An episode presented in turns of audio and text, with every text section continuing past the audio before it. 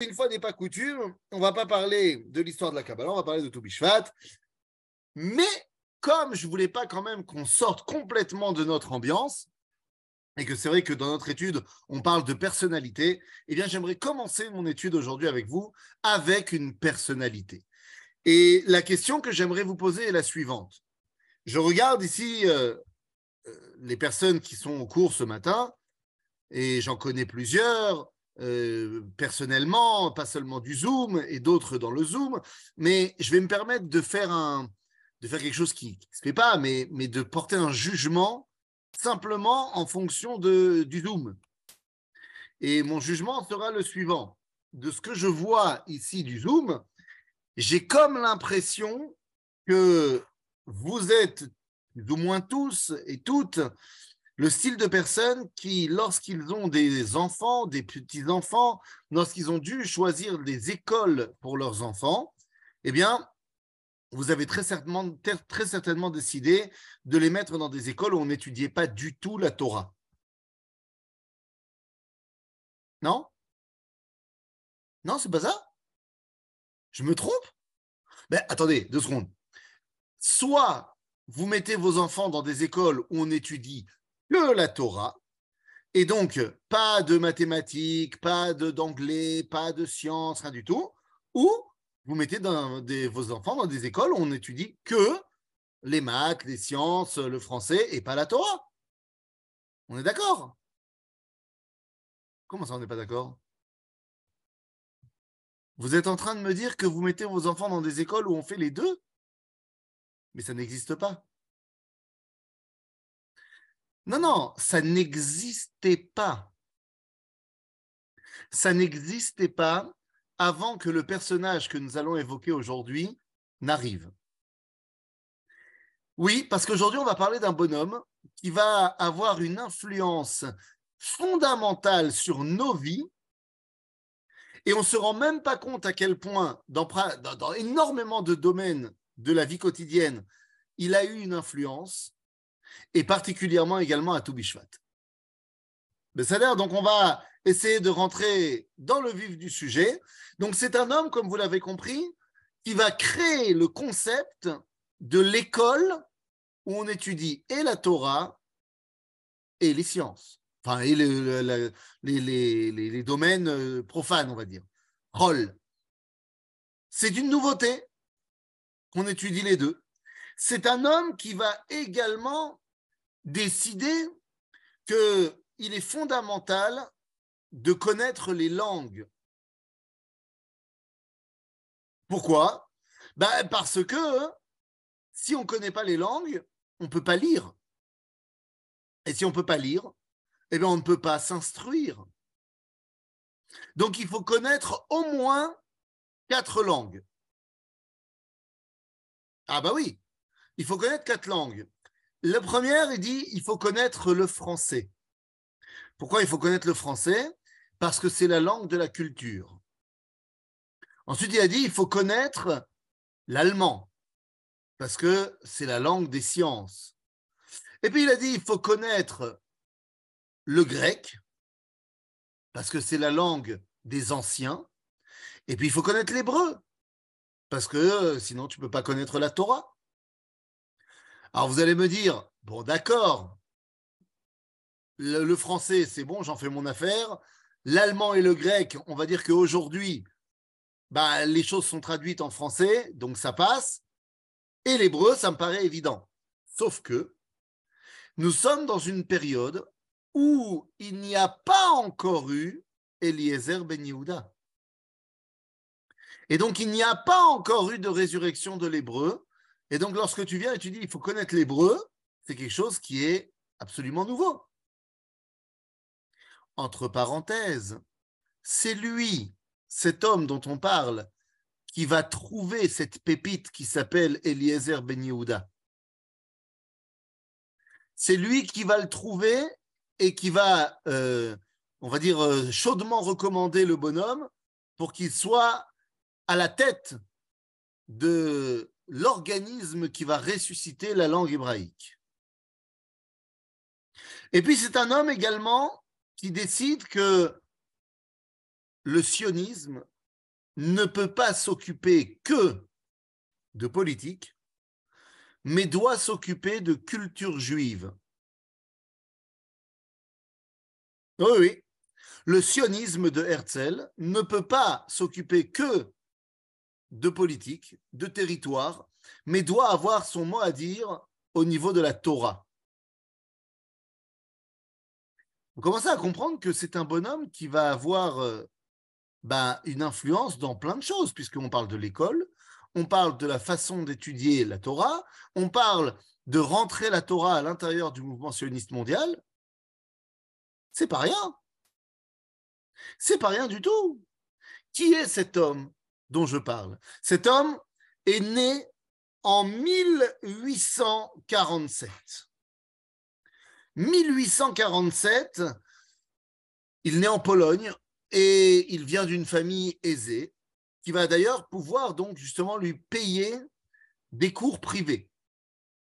Et justement, il va étudier le polonais, évidemment, mais il va étudier l'hébreu. Encore une fois, je vous dis, on est avant Eliezer Ben Yehuda, donc c'est quelque chose de très très rare. Il va étudier le français, il va étudier l'allemand, il va étudier l'anglais. Bien que l'anglais ne soit pas trop utilisé à cette époque-là, il n'empêche que ses parents euh, lui enseignent quand même. Et il va étudier les sciences, au-delà du fait que son père lui enseigne la Torah. En 1867, il devient rabbin. Mais en 1867, donc 20 ans plus tard, 20 ans après sa naissance, il devient non seulement rabbin, mais il a plus ou moins fini de lire tout ce qui était lisible. Puisque il sait lire dans toutes les langues dans lesquelles on a écrit des choses. Et c'est un homme qui n'arrête pas de lire. Ça fait deux ans qu'il est marié. À 18 ans, il s'est marié. Et vous savez, il y a des gens qui ont la tête dans le travail, il y a des gens qui ont la tête uniquement euh, en train de regarder les beaux yeux de leur femme, et, lui, il a la tête dans ses bouquins. Il a la tête dans ses bouquins. Et il faut bien travailler, donc il monte une affaire, ça marche pas. Il en monte une deuxième, ça marche pas. Il en monte une troisième, ça marche pas. Ce n'est que lorsque il décidera de s'associer avec son beau-frère, le frère de sa femme, que là, le business, il marchera. Il a 30 ans à ce moment-là. On est en 1877. Il a 30 ans et ça commence à marcher. Vous savez pourquoi ça marche? Bah Parce qu'il est associé avec son beau-frère et son beau-frère, il bosse et lui, il est dans ses bouquins. Enfin, il est au travail, mais au travail, il ne regarde pas trop ce qui se passe, il a la tête dans un bouquin. Mais attention, quel bouquin? Parce qu'au fur et à mesure de ses lectures, eh bien, il se met à devenir fan absolu de deux euh, domaines. Le premier, l'histoire. Ah, l'histoire. Il est féru d'histoire.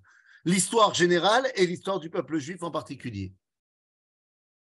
Il pense que si on ne connaît pas l'histoire du peuple juif, eh bien, on ne peut pas construire l'avenir du peuple juif. où est-ce qu'il a été chercher ça? Ensuite, il est fan d'un deuxième euh, sujet, la résurrection de la terre d'Israël. Il est subjugué de voir comment les pionniers en Israël réussissent à faire refleurir la terre d'Israël.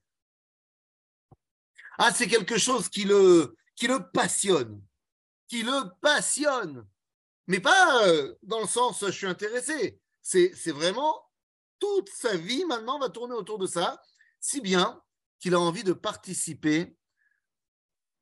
Et donc, il va se mettre à étudier tout ce qui est étudiable autour de l'agronomie. C'est-à-dire qu'il veut apprendre comment il pourrait aider à mieux cultiver la terre d'Israël. Parce qu'il voit que ça commence à remarcher. Il sait qu'il s'agit là du signe évident de la Géoula. Oui, car on a dit c'est un rabbin, donc il étudie la Torah, et donc il sait très bien ce qui a marqué dans le, Talmud, dans le traité de Sanhedrin, que le signe évident de la Géoula, c'est lorsque la terre d'Israël redonnera ses fruits. Oui, lorsque le Talmud doit nous dire c'est quoi le signe de la Géoula, eh bien le Talmud ne nous dit pas que tous les juifs mettront les tefilines. Le Talmud ne nous dit pas que tous les juifs feront Shabbat. Non, le signe évident de la Géoula, c'est lorsque tu vas te balader à Machane Yehuda et qu'il y a des fruits. Lorsque tu vas au Chouk à Jérusalem et qu'il y a des fruits, en veux-tu, en voilà, c'est ça le signe de la Géoula. Et donc, eh ce Rav décide qu'il est temps eh bien, de participer à tout ça. En 1887, il décide qu'il est prêt, il monte en Israël. Il monte en Israël et à ce moment-là, il a 40 ans et dès qu'il arrive, il est tout de suite, alors il vit un an euh, à Zichron Yaakov pour commencer à s'acclimater. Enfin non, c'est d'abord il vit à, à Yehoud pendant un an et ensuite il part à Zichron Yaakov. Et il part à Zichron Yaakov parce qu'en fait il a tout de suite été repéré par un monsieur que vous connaissez bien qui s'appelle le baron Edmund Benjamin de Rothschild. Pourquoi est-ce que le baron de Rothschild est fan de lui? Il ne le connaît pas. Mais vient d'arriver un rabbin qui est aussi un agronome, qui est aussi un rabbin qui parle les français. Ouh là là, il parle français. Et là, pour le baron de Rothschild, un rabbin qui parle français, ça fait écho d'un autre rabbin. Vous vous rappelez du baron de Rothschild?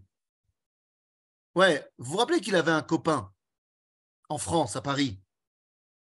Il, avait copain, il était copain d'un autre baron, le baron Marcel de Hirsch. Vous savez, celui qui a créé une école au nom de son fils, Lucien de Hirsch.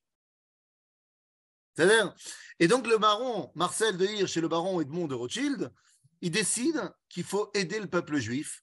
Ils ont beaucoup d'argent et ils décident qu'ils vont acheter des terrains énormes en Argentine pour y amener le peuple juif et comme ça ils pourront prospérer.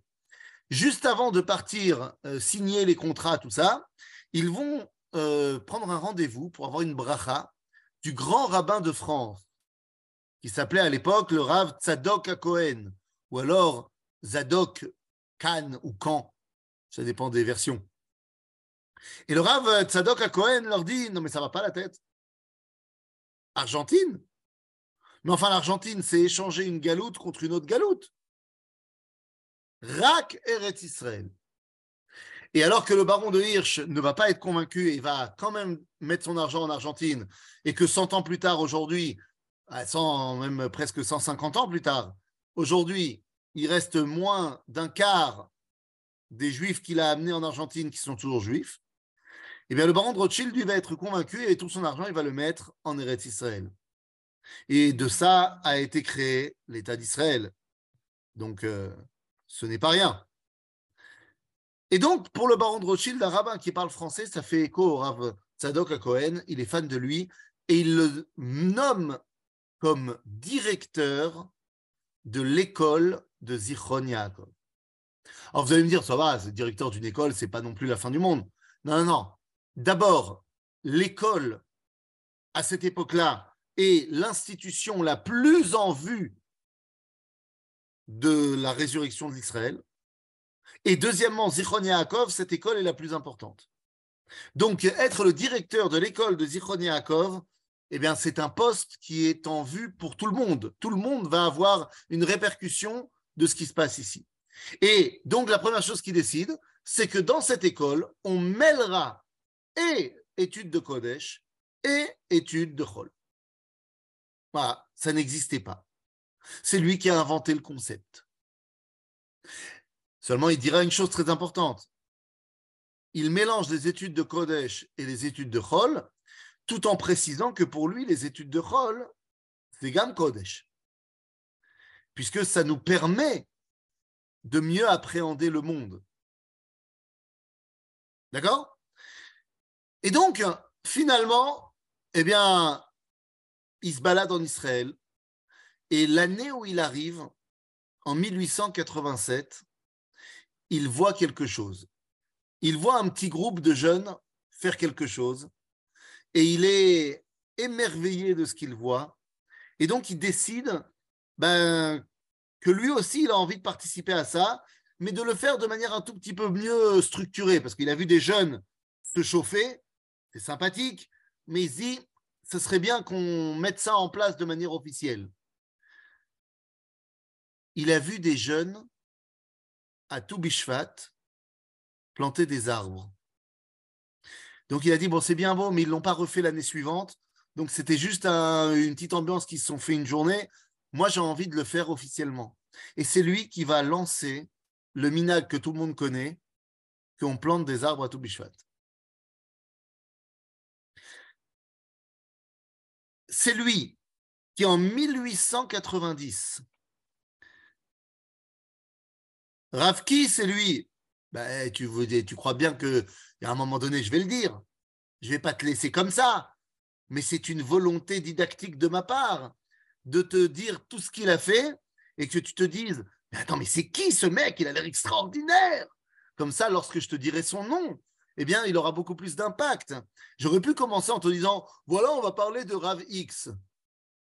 Non, j'ai envie de, de, de faire monter le suspense. Bekitsour, en 1890, eh bien, cet homme qui est maintenant, ça y est, il est en Israël, il est en place, il demande un rendez-vous avec un monsieur. Il demande d'avoir un rendez-vous avec un monsieur qui est rabbin et qui est le Rishon Letzion. Alors, il n'y a pas encore le grand rabbinat d'Israël, puisque le Rav Kook n'est pas encore arrivé en Israël. Il n'arrivera qu'en 1904 et il créera le grand rabbinat d'Israël mais il y a déjà le poste de Rishon LeZion, en fait, c'est le grand rabbin de Jérusalem, tout simplement, qui deviendra, lorsque le Rav créera le, titre de grand rabbin d'Israël, eh bien, le Rishon LeZion deviendra le grand rabbin d'Israël séfarade. Mais donc, il y a déjà un monsieur qui est, on va dire, le rabbin patron à Jérusalem, s'appelle le Rav Yaakov Meir d'ailleurs, ce rabbin patron à Jérusalem, qui deviendra le premier Rishon LeZion avec le Rav lorsqu'on construira le grand rabbinat d'Israël. Et donc, il demande de le rencontrer. Et il dit que Vodarav Yaakov Meir, je sais que l'hébreu est très important pour vous. C'est très important pour moi. Venez, on essaye de le faire euh, de manière euh, comme il faut. Et le Rav Yaakov Meir lui dit bah, Tu sais quoi? J'ai créé une organisation. Bon, il se trouve que je suis tout seul dedans pour l'instant, mais j'ai créé une organisation qui s'appelle Havad Lelashon à Ivrit. Euh, qu'on pourrait traduire euh, l'organisation pour la langue hébraïque. Et donc, euh, il lui dit, tu voudrais pas venir avec moi? Il lui dit, bah, avec plaisir. Et, le Rav Yaakov Meir lui dit, eh écoute, je te charge, première mission, de trouver un homme qui pourra être le mankal, qui pourra être le, PDG de notre, de notre entreprise de la langue hébraïque. Et c'est donc notre homme qui va trouver Eliezer Ben Yehuda et qui va le mettre en place pour qu'il ressuscite la langue hébraïque. Ça commence à faire beaucoup euh, en termes d'influence dans notre vie, hein. des écoles où on étudie et la Torah et le, rôle, euh, les minagim de Toubishvat de planter des arbres, le fait de ressusciter l'hébreu. Non, mais ça ne s'arrête pas là. Comme je vous l'ai dit, en 1902, eh bien, il décide qu'il intégrera la, euh, la politique sioniste. Il devient membre de l'organisation sioniste mondiale, mais il crée la branche religieuse de l'organisation sioniste mondiale. Il va créer, avec le Rav Reines, ce qu'on appelle un Mizrahi. Le Mizrahi, c'est la branche religieuse qui s'occupe de Torah à l'intérieur de l'organisation sioniste mondiale. Et c'est lui, notre rabbin, qui va lancer ce qu'on appelle She'elat Kultura. C'est quoi She'elat Kultura, la question de la culture? C'est de savoir est-ce que le sionisme s'occupe d'acheter des terrains et de construire un pays, et c'est tout, ou est-ce que le sionisme s'occupe de ressusciter le peuple juif? Donc, et en achetant des terrains, en créant un pays, et eh bien, en, ramenant la Torah au sein de, la résurrection du Ham Israël, en essayant de comprendre qu'est-ce qui est en train de nous arriver et tout ça. Il faut savoir que lorsqu'il crée le Mizrahi, des deux côtés, on l'attaque. Les religieux disent non mais ça va pas ou quoi? Le sionisme, il s'occupe que d'acheter des terrains. La Torah, c'est dans le Beth Midrash. Et d'un autre côté, les non-religieux disent non, mais ça va pas ou quoi? Le sionisme, il s'occupe d'acheter des terrains, la Torah, c'est au Beth Midrash. Arrivera deux ans plus tard le Rav Kook en disant que, évidemment, qu'il a raison. Évidemment qu'il a raison. Parce que si on veut avoir une vraie résurrection, eh bien, on ne peut pas faire abstraction de la Torah. Vous n'êtes pas shoot. Tov, Tov, Tov, nous. Mais c'est qui ce mec? Bah, D'abord, il a écrit plein de livres. Ah, il a écrit plein de livres. Par exemple, je vous ai dit qu'il était fan d'agronomie et c'est lui qui va écrire les premiers livres de halacha concernant l'agronomie. Rav Enka C'est qui Rav Je ne sais pas. Il y a quelqu'un qui a marqué Ravenka LOL. Je ne sais pas. Je sais pas ce que tu voulais dire. En tout cas, euh, c'est lui qui va être le premier à écrire un livre de halacha, enfin des livres de halacha sur l'agronomie, c'est-à-dire sur les halachot, mais par rapport au, domaine très spécifique de comment est-ce qu'il faut planter les différentes graines et à quel endroit et quel est le meilleur endroit de la terre d'Israël pour planter ci et ci et ci et ça. À quel moment vaut mieux planter cette graine-là par rapport à cette graine-là? Et par rapport à Orla et à Shvit, il écrit un livre d'histoire, évidemment, puisqu'il est fan d'histoire, qui s'appelle Sefer Toldot Israël. Et d'ailleurs, c'est alors c'est pas le premier rabbin à écrire un livre d'histoire, il y en a eu d'autres, comme Rabbi David Gans, l'élève du Maharal de Prague, qui a écrit un livre d'histoire, mais lui est le premier rabbin qui écrit un livre d'histoire toranique académique. C'est-à-dire que c'est un livre d'histoire qui est basé sur des recherches académiques et pas seulement sur euh, j'écris un roman. Et puis, à un moment donné, il se dit, parce que vous vous rappelez que on a dit qu'il il parlait français, il parlait allemand, donc il a lu. Et parmi les choses qu'il a lues dans toutes ces langues, eh bien, il a lu les contes de Grimm. Vous connaissez les contes de Grimm? Il a lu aussi les contes de Perrault. Et il a lu aussi les contes d'Andersen. Connaissez La Belle au Bois dormant, Cendrillon, tout ça. Et il se dit, attends, toutes ces histoires-là d'égoïme, elle vient de leur propre euh, tradition et mythologie. C'est quand même fou que nous, avec toute la richesse qu'on a, on n'a pas de livre d'histoire pour les enfants. Et donc, il va écrire un livre d'histoire pour les enfants. Aujourd'hui, on le connaît moins parce que, euh, en fait, c'est dire quoi qu'on connaît moins? Aujourd'hui, c'est pas fair play ce qui se passe. Parce que tu as des livres pour les enfants, en veux-tu, en veux-tu, en voilà mais l'écrasante majorité des livres pour enfants qu'on a aujourd'hui ne sont que des, euh, des redites de ce que lui, il a écrit dans le premier livre pour enfants basé sur les Haggadot du Talmud, qui s'appelle Sichot Mine Kedem. Sichot Mine Kedem. Et son personnage préféré dans les Haggadot qui racontent pour les enfants, c'est Choni Améagel. Il est fan de Choni Améagel, qu'on dirait quelqu'un qui est encore une fois attaché à la pluie, au fait de faire pousser les choses. Il a 17 histoires sur Choni Améagel. C'est le personnage qui met le plus en avant dans son livre. Bon, bon, bon, bon, euh, ok, bon, ça y est, le suspense, il est fini. De qui on parle? Bien, les amis, on parle d'un homme. Euh, je ne sais pas si, je suis euh, hôte ou pas. Je vais juste regarder si je peux euh, partager quelque chose. Mais je pense que oui. Voilà. Comme ça, je vous partage tout de suite. Et vous pourrez voir sa tête au monsieur. C'est bien beau de parler du monsieur. Hop là. Hop là. Attendez. Voilà. C'est parti. Je vous partage ça immédiatement. Où est-ce que vous êtes? Où est mon zoom? Ah, Vous êtes là. Hop là. Attends, qu'est-ce qui se passe? Tout va trop vite. Voilà. Maintenant, je vais pouvoir vous partager ça. Hop là. C'est lui. Vous voyez bien? Vous aurez donc compris qui il est. J'ai parlé depuis tout à l'heure de cet homme qui s'appelle le Rav Zeev Yaavetz. Rav Zeev Yaavetz. Oui, c'est de lui dont on a parlé depuis tout à l'heure, depuis une demi-heure.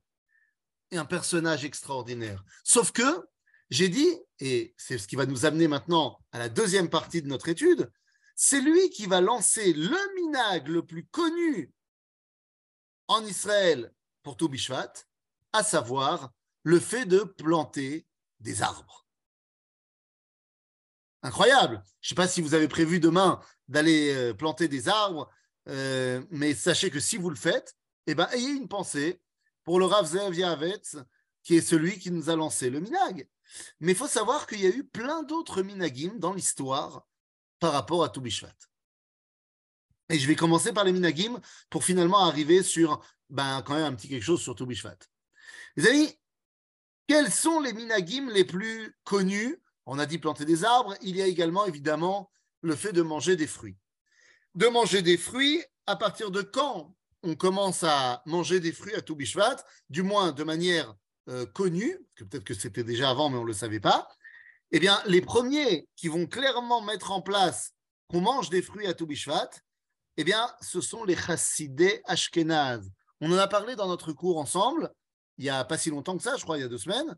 On a parlé des chassidés ashkenaz, Rabbi Yehuda Chassid et ses élèves. Eh bien, c'est les premiers qui vont écrire textuellement euh, qu'ils mangent des fruits de manière mesuderet à Toubishvat, euh, le seder de Toubishvat. Évidemment, après, ces minagim-là vont être repris par les Talmidei Ahari, par Rabbi Vital et, les Mekoubalim, bien sûr. Mais ça commence avec Chassidé Ashkenaz.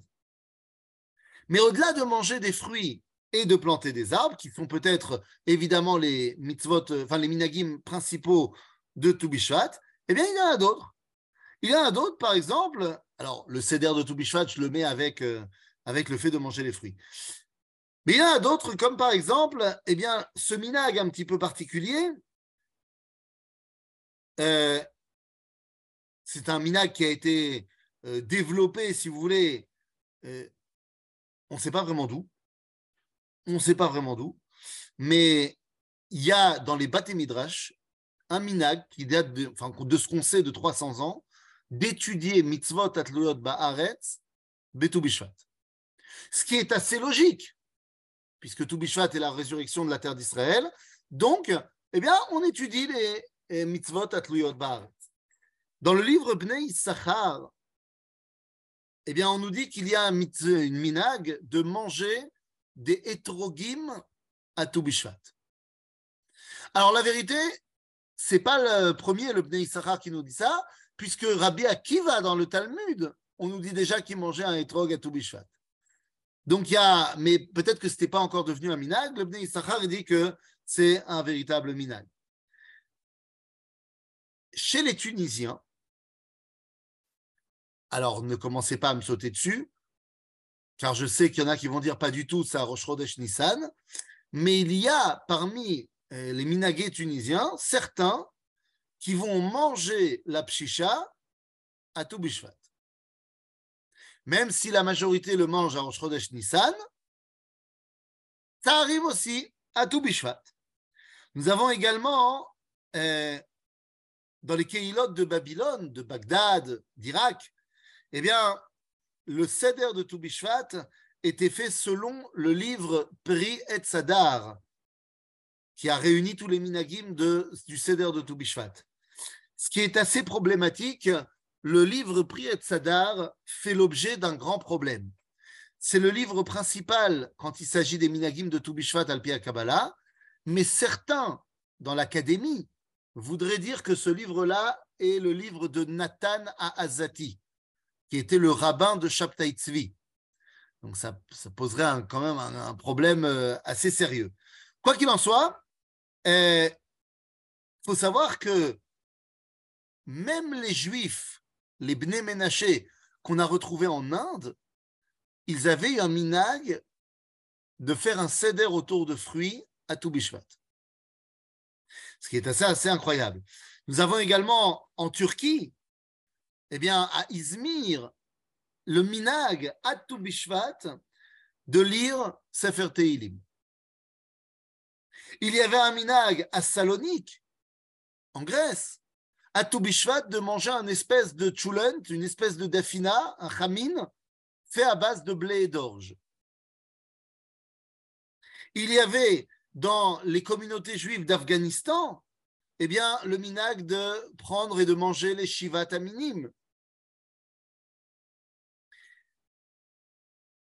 À Jérusalem et à Tzfat, et je parle du Yishuv Ayashan, c'est-à-dire, je parle pas de là maintenant, je parle d'il y a 200, 300 ans, il y avait le minag d'aller sur les kivrés à Sanhedrin, Bebet Sheharim, d'aller sur les tombeaux des, des rachés à Sanhedrin, à Bet Sheharim, dans le nord d'Israël. C'est quoi la pshisha Ah, c'est quoi la pshisha C'est une bonne question. Je vais dire ce que je sais moi, mais s'il y a un Tunisien qui veut m'aider et qui veut venir euh, à ma rescousse, eh bien, il sera le bienvenu. C'est une espèce de mixture faite à base de, euh, pois chiches et autres houmous et de l'huile. Bon, évidemment, c'est des Tunisiens, donc il y a de l'huile. Euh, et c'est censé ouvrir les clés. Enfin, c'est la clé qui est censée ouvrir parce que tu mets une clé dedans et tu fais, tu fais tout un truc, tout un cérémonial. Et le but du jeu, c'est d'ouvrir les portes de la parnassa, de la shefa, euh, de toute l'abondance que Akadosh Baruch peut nous donner. Ça y est. Bekitsour euh, et de blé et d'orge également et plein de légumineuses. Mais tu vois, et de blé et d'orge également et plein de légumineuses. Il a fait mieux. Mais maintenant qu'on a dit tout ça, il en existe des différentes, mais évidemment, sinon ça aurait été trop facile. Et maintenant qu'on a dit tout ça, eh bien, j'aimerais revenir un petit peu sur Toubishvat.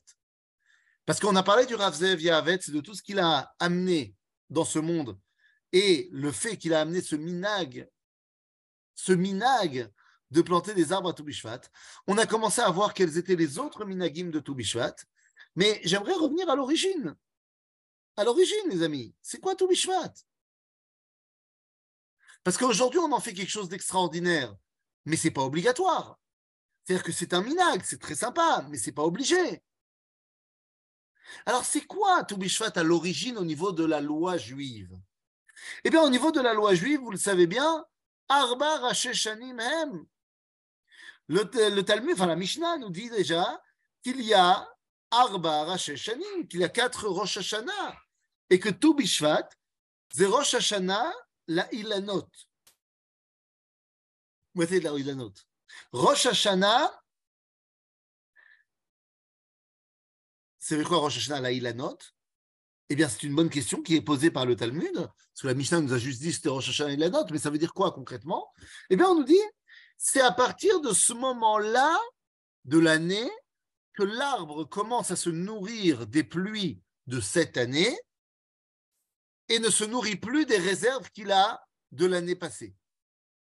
En d'autres termes, c'est le moment, nous dit le Talmud à Yerushalmi, que c'est, c'est le moment où la sève remonte dans l'arbre à Toubishvat.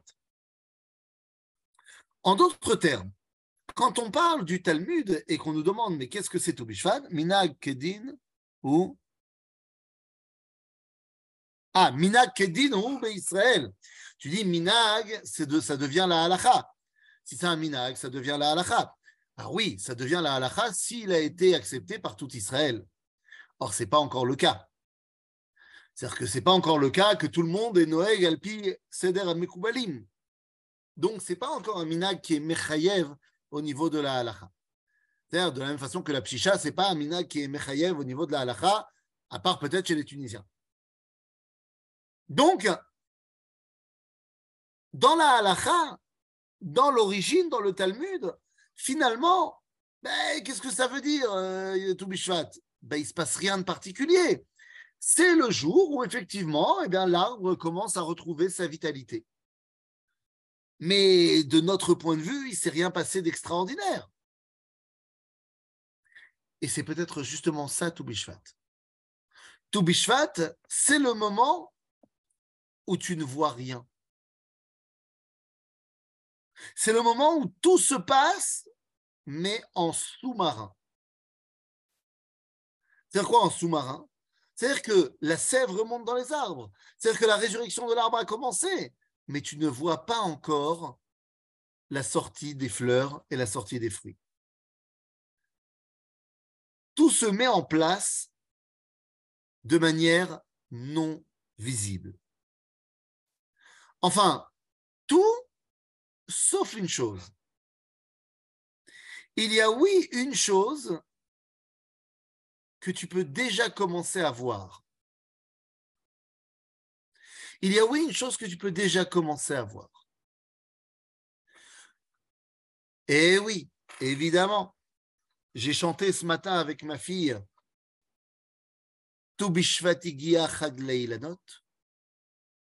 mais le début de la chanson, c'est Ashkedia porachat, veshemesh lazorachat, ציפורים בראש כל גג, מנצץ בכל אחד. ט"ו בשבט הגיע חג לאילנות. מהשקדיה פורחת, נכון, l'amandier est en fleurs. Incroyable. Incroyable, l'amandier est en fleurs. Et alors Eh bien, lorsque Akadosh Baruchou s'adresse au prophète Jérémie, eh bien, il va lui dire Ma ataroe. Ma ataroe. Vaï devar Hashem mort. Ma. Yirmiyahu. Et le prophète Jérémie répond hein, Il est mentionné en singulier dans la Mishnah. Perikalev, Mishnah J'ai pas compris. Vakasha, il est mentionné au singulier dans la Mishnah, euh, dans la Perek Aleph, Mishnah Hashanah, la Ilan. Oui, oui, tout à fait, tout à fait, tu as tout à fait raison. Bien sûr. Bien sûr, bien sûr. C'est tout à fait vrai. Très bien d'avoir euh, fait remarquer cela, tout à fait, tu as raison. Dans la Mishnah, il est marqué au singulier Rosh Hashanah, la Ilan et pas la Ilanot. Bien sûr, tu as raison. Euh, ça n'a aucune incidence sur la réalité, sur ce que ça veut dire, mais tu as tout à fait raison de le mentionner. Quoi qu'il en soit, il lui dit et là, il répond, le prophète Jérémie, va Omer, va Omer, Makel Shaked Aniroe. Et la réponse de Dieu est étonnante puisque Dieu lui dit, et Tav Talirot, Paul Kavod, tu as bien vu. Et la question est simple. Jérémie est un prophète, donc il voit ce que Dieu lui montre. Donc si Dieu lui a montré un bâton d'amandier, en quoi est-ce un grand quelque chose d'extraordinaire qu'il ait vu le bâton d'amandier? C'est ce que Dieu lui a montré. Non, ce qui est extraordinaire, c'est qu'il a compris que c'était un bâton d'amandier. Puisque un bâton d'amandier, ça ressemble à n'importe quel bâton. On n'a pas dit qu'il a vu le maquel Shaked avec les fleurs. Il avait un bâton d'amandier. Et le fait que Jérémie ait compris qu'il s'agit d'un amandier, c'est Etav Talirot qui choquait Daniel Devarila Soto. Parce que, et c'est le jeu de mots, parce que je m'empresse d'amener la Géoula au peuple juif. Vous savez, Birkat Ilanot, le moment où on bénit et on remercie Dieu de nous redonner des fruits, c'est en Nissan.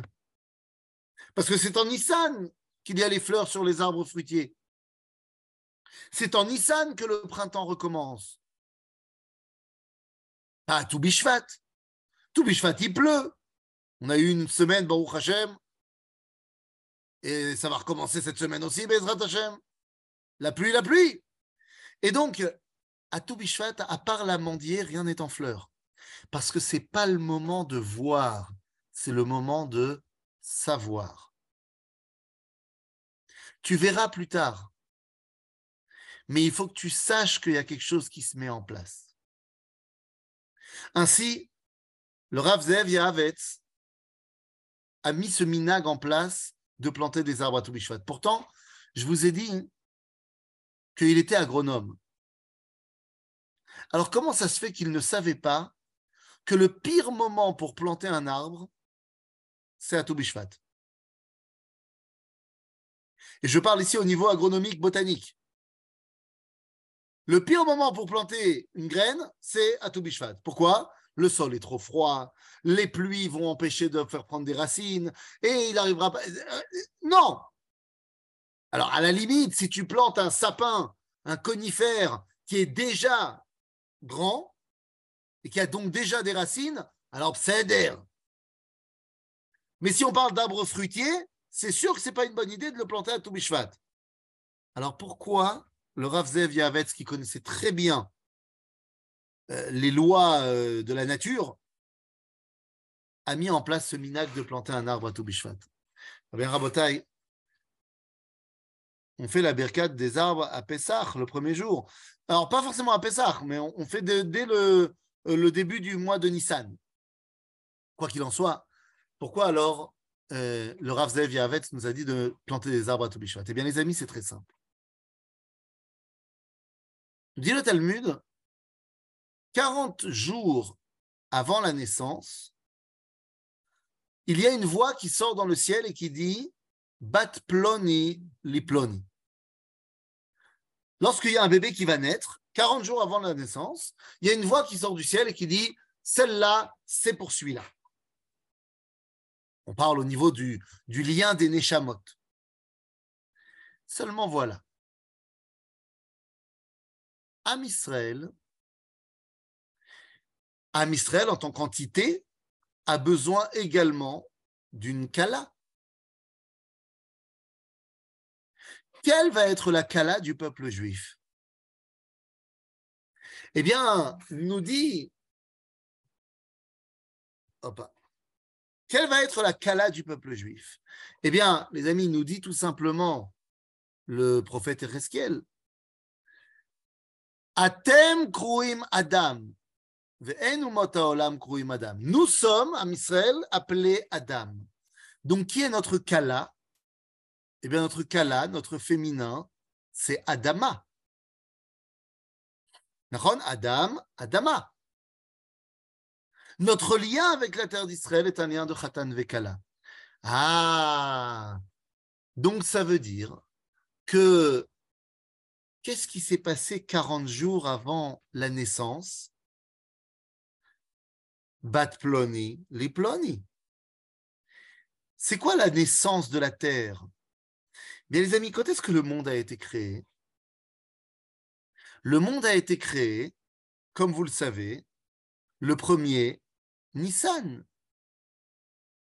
Alors vous allez me dire, non, c'est pas vrai, c'est Rosh Hashanah.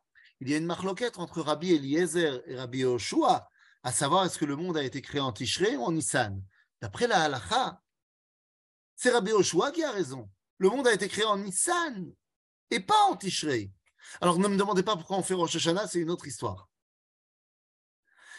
Donc ça veut dire que d'après la halacha, Adam Arishon, premier Nissan.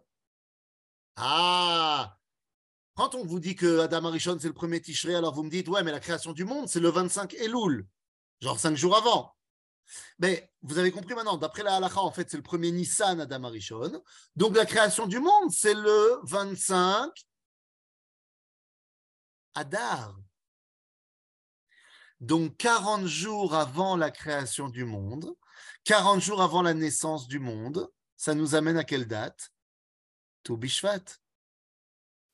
Et donc Toubishvat, c'est le moment où la voix sort du ciel et dit Bat ploni les ploni cette Kala qui s'appelle la terre d'Israël, elle est pour ce Khatan qui s'appelle Am Israël. Et ça se passe quand? À Toubishvat. Alors pourquoi le Rav Zev ça dit alors, ah, puisque c'est ça, il faut planter des arbres Mais parce que c'était le minag à Jérusalem à l'époque du Beth Amikdash. Que lorsqu'un bébé garçon naissait, on plantait un arbre. Lorsqu'une fille naissait, on plantait un arbre. Et comme ça, les parents savaient quel était l'arbre de leur garçon et l'arbre de leur fille. Et lorsque plus tard, eh bien, ce garçon et cette fille se rencontraient et se mariaient, eh bien, on prenait les, de ces branches, de ces arbres-là qu'on avait plantés, de quoi faire le bois de la choupa. En d'autres termes, planter des arbres à Toubishvat, c'est s'apprêter à mettre en place la choupa pour unir le peuple juif et la terre d'Israël. Donc oui, c'est vrai que ce n'était pas une bonne idée au niveau agronomique de planter des arbres à Toubishvat, mais c'était la meilleure idée possible pour comprendre quel est le lien éternel qui unit le peuple juif et la terre d'Israël. Arav Zev Yahavetz, tout Bishvat, la fête où tout se met en place, la fête où on ne voit pas, mais on se met à savoir. Et maintenant, eh ben, vous pouvez ouvrir le micro et euh, c'est parti pour les questions. Alors, je réponds ici, Minak tunisien prend la clé de nos biens et on mélange la pticha qui est à base de notre nourriture, céréales arrosée d'huile et loin de la protection en disant qu'on s'en remet entièrement au grand. Il a fait. Donc, c'est Minak pour rappeler que tout nous vient d'Akadosh Baruch Je croyais qu'un Israël était la Kala de Dieu. Oui, bien sûr, c'est aussi la Kala de Dieu. C'est parti. Euh, alors, NK, c'était pour Rav Nachman Khan. Je voulais de... j'essaie de deviner. Eh ben non, c'est pas lui. Oui, alors c'est parti. Monsieur Messan, c'est parti. Vous pouvez euh, poser votre question. Oui, Et je reviens sur euh, ce que je vous ai marqué sur euh, la discussion, sur le chat, que c'est marqué au singulier. Pourquoi? Il me semble que il est dit qu'il fallait prier à Touchbivat pour un arbre, et précisément les trogues. Oui, c'est ce qu'on a dit. C'est ce qu'on a dit, que le minag à Toubishvat était de manger bel et bien du etrog. Pourquoi est-ce que je n'ai pas du tout développé l'idée? Parce que je crois que le Rav Cherki va vous en parler euh, juste après. Donc, euh, donc, je me suis dit, je ne vais pas en parler, mais on a évoqué qu'il y avait un minag, effectivement, de manger un etrog à Toubishvat. Et en fait, c'est quelque chose qui est très, très profond, euh, qui nous rattache directement avec Chet Adam Arishon, avec la, la, faute de Adam et la réparation de cette faute-là. Mais comme je vous l'ai dit, je pense que le Rav Cherki va vous en parler, donc je n'en parle pas. Merci Rav. Rav. Besimcha. Avocateur, une question, parce qu'il y a marloquette sur savoir quand est-ce que le monde a été créé, si c'est en Islam ou en Tishri. Oui, c'est ce que j'ai dit. Il y a une marloquette entre Rabbi Eliezer et Rabbi Oshua. Et du coup, les man de Hamar que c'est en Tishri, Toubishvat, c'est quoi? Euh, Les man de Hamar que c'est en Tishri, c'est-à-dire selon l'avis de Rabbi Eliezer, le, le Tosfot, Rabbeinu Tam, a déjà répondu. Il a dit, vu que de toute façon, d'après la halacha, c'est Rabbi Oshua qui a raison. Agave, comment on sait que Rabbi Oshua a raison d'après la halacha? Eh bien, simplement parce que Birkat Hama, on l'a fait en Nissan. Donc, dans la mesure où Birkat Hama, c'est le moment où on dit merci à Kadosh Baruch qui nous a créé le soleil et qu'on le fait une fois tous les 28 ans au moment où on pense, même si ce n'est pas vrai au niveau astronomique, au moment où on pense que le Soleil revient là où il a été créé à la base, et qu'on décide dans la halakha de faire cette bracha-là en Nissan, ça montre bien que d'après la halakha, le monde a été créé en Nissan. Alors, nous dit le Tosfot que ça veut dire que Rabbi Eliezer nous dit que le monde est tombé enceinte en Tishrei et il est né en Nissan. D'accord? Ouais, c'est bon? Mais du coup, pour, par rapport à Tobishvat, c'est la même chose, du coup, en fait. Ah bah oui, c'est la même chose. OK? La prière se fait en, euh, sur deux arbres en fleurs, n'est-ce pas? Pour Birkata Ilanot Oui. Oui, mais c'est. Oui, en l'occurrence, oui, mais c'est pas en rapport avec Tobishvat. Encore une fois, Birkata Ilanot, ça sera en Nissan. si on fait le barquette, euh, le on n'a pas de fruits, puisque les arbres seront nus. Non, de toute façon, Birkat Ilanot, c'est pas, euh, on ne fait pas la bracha sur les fruits.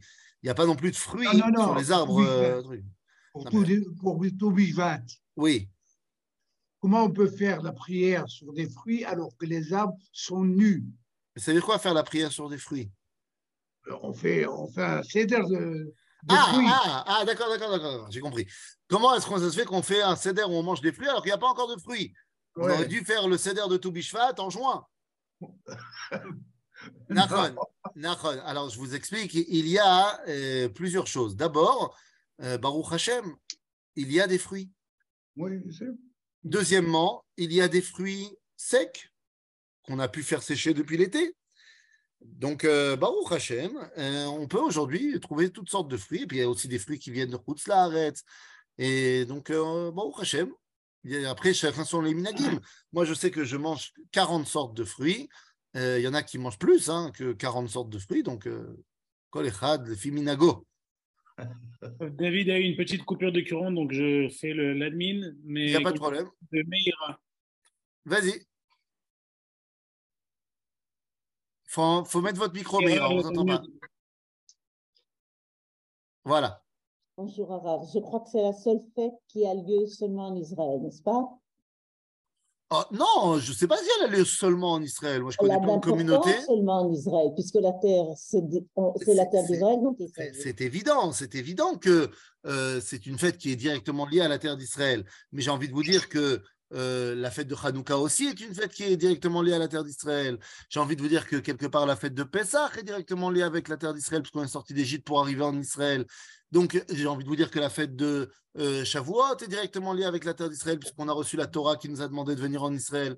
Donc si vous voulez, toutes les fêtes sont, sont liées à la terre d'Israël. Maintenant, quand on est en exil, eh ben, on fait ce qu'on peut pour te rattacher à la réalité de la terre d'Israël. Donc, tout Bishvat peut être également fêté en Chutz Laaretz, en espérant qu'un jour ils pourront arriver en Israël. Et les fruits qu'on mange ici, ça a une importance. Ils sont des fruits importés de Turquie. Moi, ça me semble absurde de manger des fruits de Turquie. D'abord, d'abord, on n'est pas obligé de manger que des fruits importés de Turquie. Bah, je sais pas, c'est ce qu'on mange en général. C'est ce qui Oh. se vend dans les magasins. Oh. de fruits de. Mais je vous invite cette année, particulièrement cette année, vous pouvez encore trouver des fruits qui sont Bigdushat Shvi'it, euh, qui, sont, qui ont poussé en Eretz Israël. Euh, vous pouvez trouver des olives d'Eretz Israël. Vous pouvez trouver euh, des figues d'Eretz Israël. On n'est pas obligé d'acheter que de Turquie, c'est pas vrai? Des, tas- des, des dates, on peut les trouver d'Eretz Israël. Non, il n'y a pas de raison. Vous, si vous achetez une bière, vous avez pour, pour l'orge, vous avez qu'à prendre une bière israélienne. Quel est le problème? Non, moi bien, mais je pense qu'il y a, il y a lieu de faire des brachot sur ces fruits-là qui sont. D'abord, d'abord, même les fruits de Turquie, ça reste des fruits que Kadosh Baruch nous a donnés. Et il faut les bénir. Il faut Bah, la bracha. m- même quand je mange une fraise qui vient d'Espagne, je dis merci à Dieu pour les fraises qui viennent d'Espagne. Elle est moins bonne. Elle est moins bonne. Elle est moins bonne, bien sûr. Oui, Tzrak. Oui, bonjour. Euh, J'avais juste eu un point pour, euh, que j'ai pas très bien compris pour les Mekoubalim. Toubishvat, c'est pas un minag, mais c'est vraiment un chag. Alors pour les Mekoubalim, effectivement, mais tu sais que les Mekoubalim, il y a plein de choses qui font qui sont euh, pas du domaine de la halacha, mais c'est eux qui ont lancé quelque chose. Par exemple, je te donne un exemple très simple. D'après la halacha, on, commence à faire les brachot du matin au lever du soleil, parce que c'est le début de la journée. Seulement, la halacha me dit, si jamais tu te lèves avant le soleil, mais la lumière a déjà commencé, à l'ota shachar, alors tu peux faire birkot shachar. Bon, d'accord. Mais les Mekoubalim, eux, vont commencer Birkot HaShachar à Tikkun Chatzot. Alors que c'est en plein milieu de la nuit. Oui, c'est la nuit, mais c'est le début de la fin de la nuit. Donc, chez eux, il se passe quelque chose. Donc, si tu veux, pour les Mekoubalim, le Seder de Toubishvat, c'est quelque chose qui réveille énormément dans les mondes supérieurs, euh, mais on ne peut pas l'obliger aux gens. Donc, celui qui est éveillé à cela, eh bien, euh, il en fait partie. Celui qui n'est pas éveillé à cela, eh bien non. Euh, par exemple, ce soir, euh, je vais animer un Seder de Toubishvat euh, dans la synagogue de Emouna euh, à Jérusalem à 20h, et on essaiera de se, de, de- de se familiariser au Seder de Toubishvat des Mekoubalim. Toda.